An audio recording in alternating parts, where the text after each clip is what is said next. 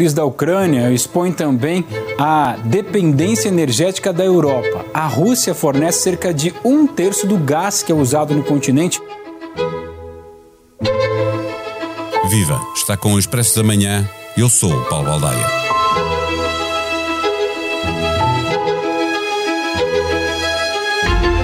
Ouvimos no som de abertura o lançamento de um debate no G1 da Globo no Brasil, estando em análise o que muda na Europa com a suspensão do gasoduto russo.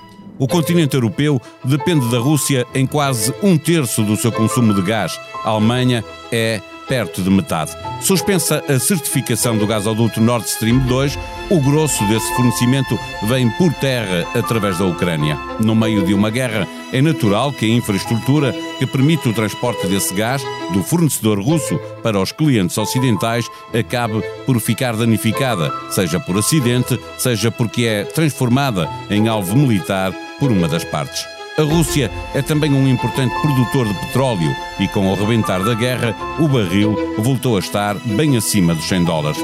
A crise energética, que era uma realidade, ainda o mundo não tinha despertado para a iminência de um conflito na Ucrânia, agravou-se com esta guerra e ameaça prolongar-se sem fim à vista. Para já, os preços vão continuar a subir, mas podemos chegar ao momento em que a energia, para além de cara, pode faltar? Para responder a esta e a outras perguntas, convidamos para uma conversa o especialista do Expresso em temas energéticos, o jornalista Miguel Prado. O Expresso da Manhã tem o patrocínio do BPI.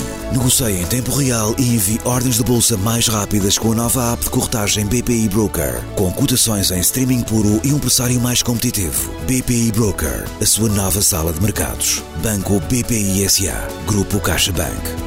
Intermediário financeiro registado junto da CMVM sob o número 300.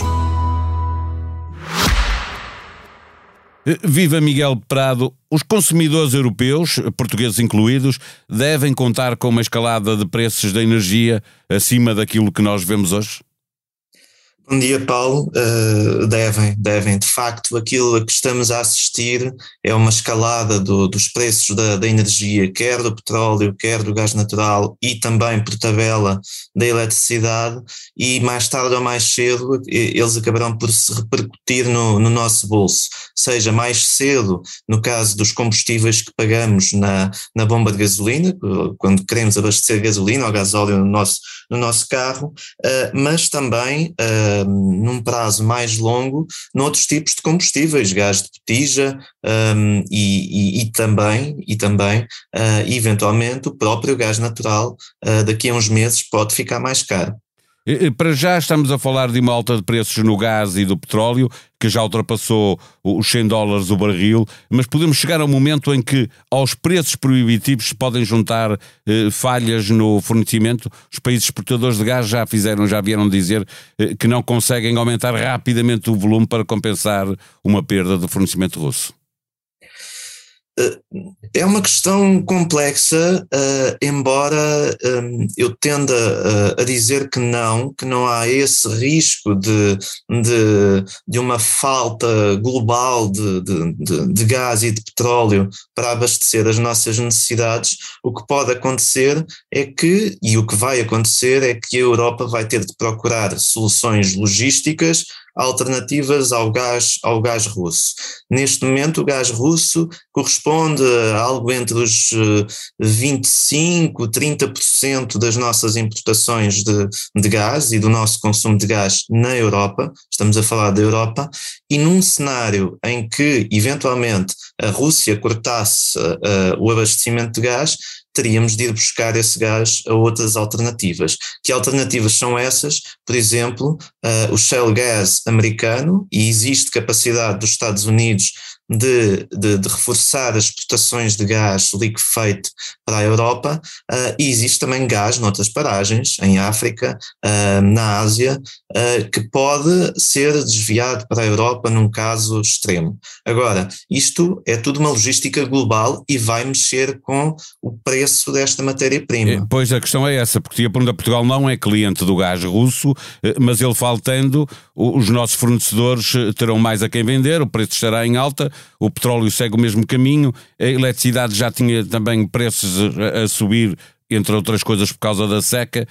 o preço da eletricidade, estavas a falar há pouco, continua a ser altamente pressionado, também porque há eletricidade que vem do gás, não é? Exatamente, a eletricidade é outro dos produtos que tem uma repercussão quase imediata uh, em relação ao, ao, ao, custo do gás. Isso é patente uh, no, no, preço diário do mercado grossista. Uh, o mercado ibérico, só para dar, só para dar um exemplo, esta sexta-feira atinge um preço que é um máximo de, de, mais de um mês, não é um recorde, está longe disso. Nós tivemos o dia mais caro de sempre do, em termos de, de eletricidade na, em Portugal e Espanha foi em dezembro, no final de dezembro do ano passado, em que o megawatt-hora chegou a 380 euros.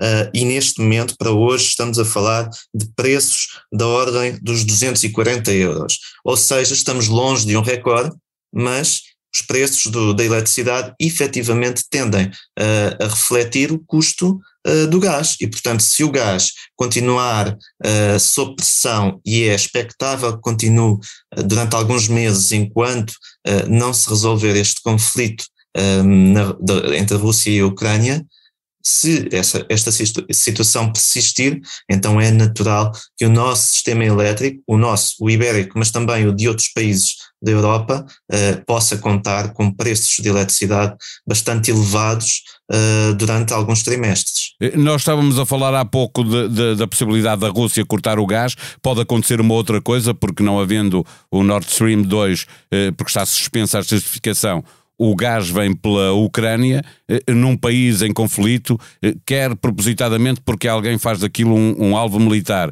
eh, quer porque existe um acidente qualquer e, e, num país que está a ser bombardeado isso não é tão difícil, pode haver um problema com o fornecimento por a infraestrutura ficar danificada. O mercado joga com essa possibilidade ou não?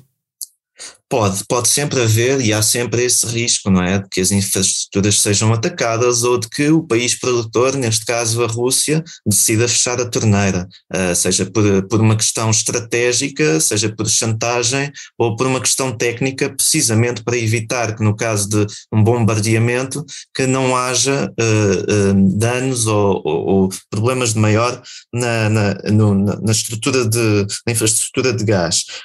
como é que a Europa lida com isso? isso? Essa, essa é uma boa questão, porque a exposição da Europa ao, ao gás russo ainda é significativa, mas passará uh, no curto prazo por ir buscar mais cargas de gás liquefeito uh, para entrega por, por navio aos, aos Estados Unidos, à Nigéria, uh, ao Catar e a outros países produtores. Uh, agora, é um mercado que não é absolutamente, não é totalmente elástico, não é? Portanto, é, é, e é também um bom momento, um bom momento para Portugal recuperar uh, Sines, a, a estratégia de, de fazer com que Sines possa levar uh, gás para o centro da Europa? Essa é uma bandeira de, de, vários governantes portugueses há muitos anos, uh, mas tem um problema uh, ou um desafio uh, central que é que está nos Pirineus e na ligação entre Espanha e França.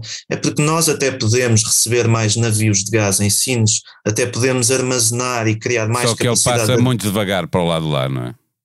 Exatamente, existe, ele está estrangulado, portanto, os gasodutos, a capacidade dos gasodutos ibéricos de exportar gás para o centro da Europa está bastante limitada e, portanto, ou há um reforço dessas interligações que demora anos, não Tem estamos que ser uma aposta da Europa, não é uma aposta ibérica, é isso, não é?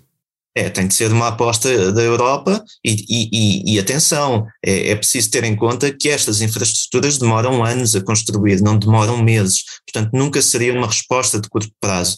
E, e se a resposta vai levar alguns anos, é bom que a Europa Uh, perceba e pense. E toma a decisão vale... o mais cedo possível, porque quanto mais tarde tomar, mais tarde vai ter, obviamente, não é? Sim, e há outra questão, Paulo, que é, uh, vale mais a pena a Europa apostar nesse reforço de gasodutos uh, entre a Península Ibérica e o resto da Europa, ou cada país por si instalar novos terminais de gás liquefeito para receber cada país diretamente o, o, abastecimento de gás. Portanto, os países vão pensar nisso, vão fazer contas ao que custa cada uma das soluções e depois têm de, de tomar decisões em função disso. Eh, olhando para aquilo que a história nos diz, estas crises energéticas já aconteceram, eh, eh, vão chegando devagar, de repente há uma escalada, impõe-se e depois demoram a ir embora? Podem demorar ou não. Os, nós já temos visto que, que o mercado do, do, petróleo, por exemplo, esteve com preço acima dos 100 dólares uh, durante muito tempo, durante muito tempo seguido. E a verdade é que depois uh, os preços acabaram por cair e tivemos preços de petróleo ainda recentemente na casa dos, dos, dos 30 dólares por barril. Uh, e uma, um fenómeno semelhante aconteceu no, na eletricidade, um, talvez as pessoas não tenham essa ideia, mas em 2020 nós tivemos o preço grossista de eletricidade em Portugal e Espanha mais baixo de sempre.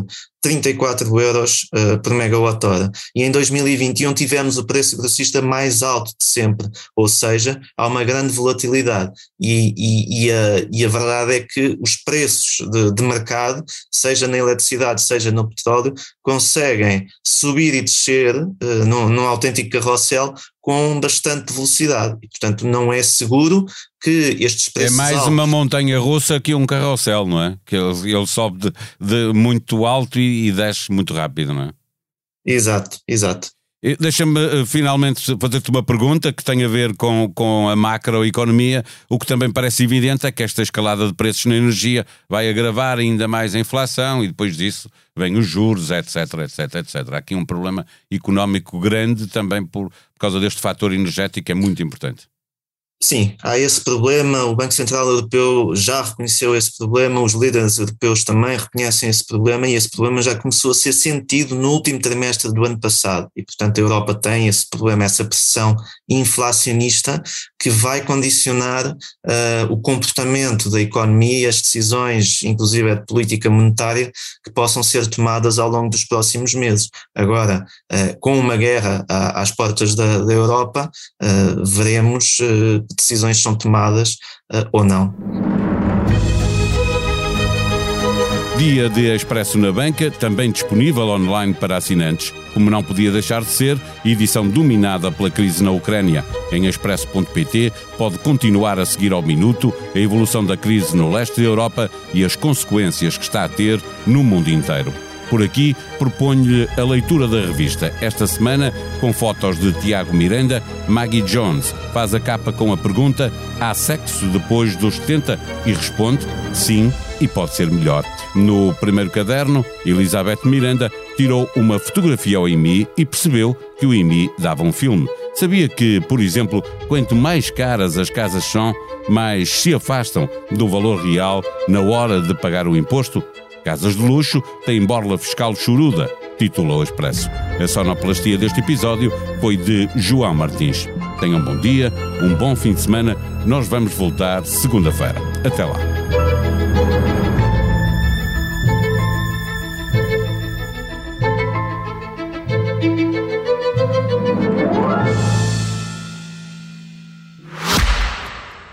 Expresso da Manhã tem o patrocínio do BPI.